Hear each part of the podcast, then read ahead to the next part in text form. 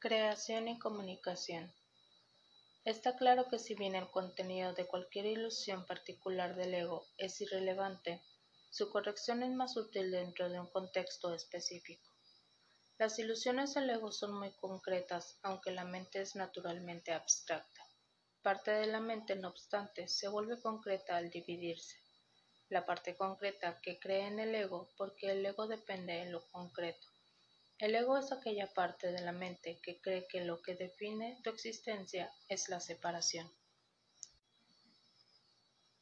Lo único que el ego percibe es un todo separado, provisto de las relaciones que presupone el estado de ser.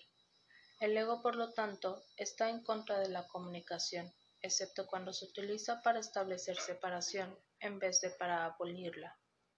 El sistema de comunicación del ego se basa en su propio sistema de pensamiento, al igual que todo lo demás que él impone. Su comunicación está controlada por la necesidad que tiene de protegerse e interrumpirá la comunicación siempre que sienta amenazado. Esta interrupción es una reacción hacia una o varias personas determinadas.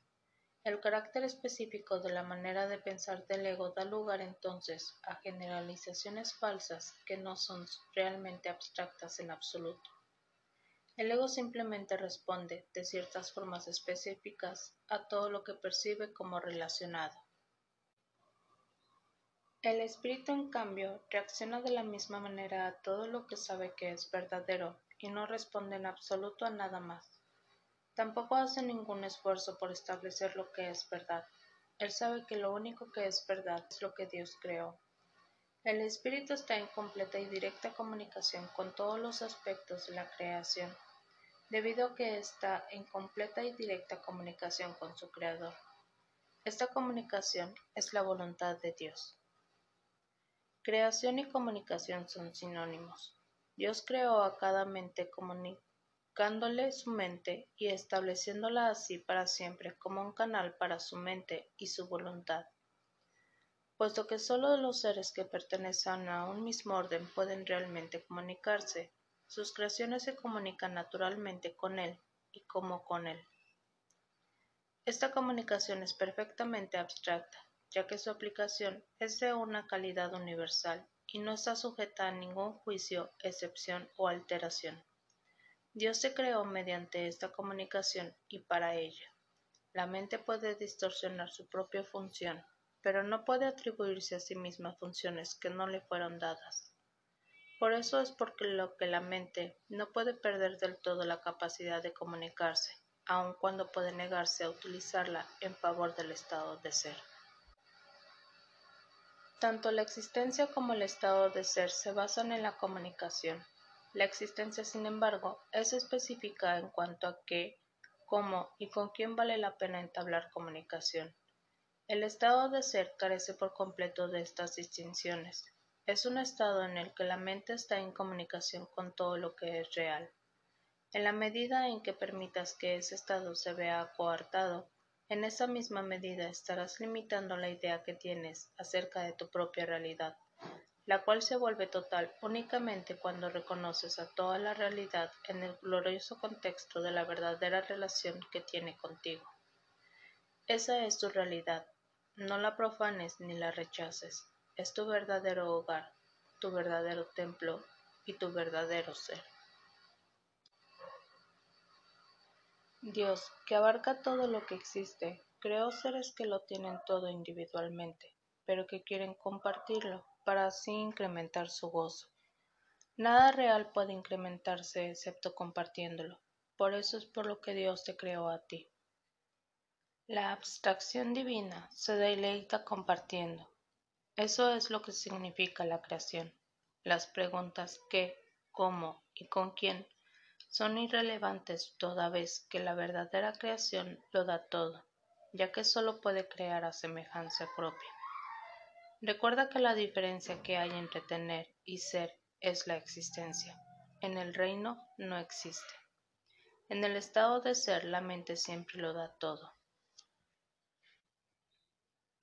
La Biblia afirma repetidamente que debes alabar a Dios. Esto no quiere decir que debes decirle cuán maravilloso es.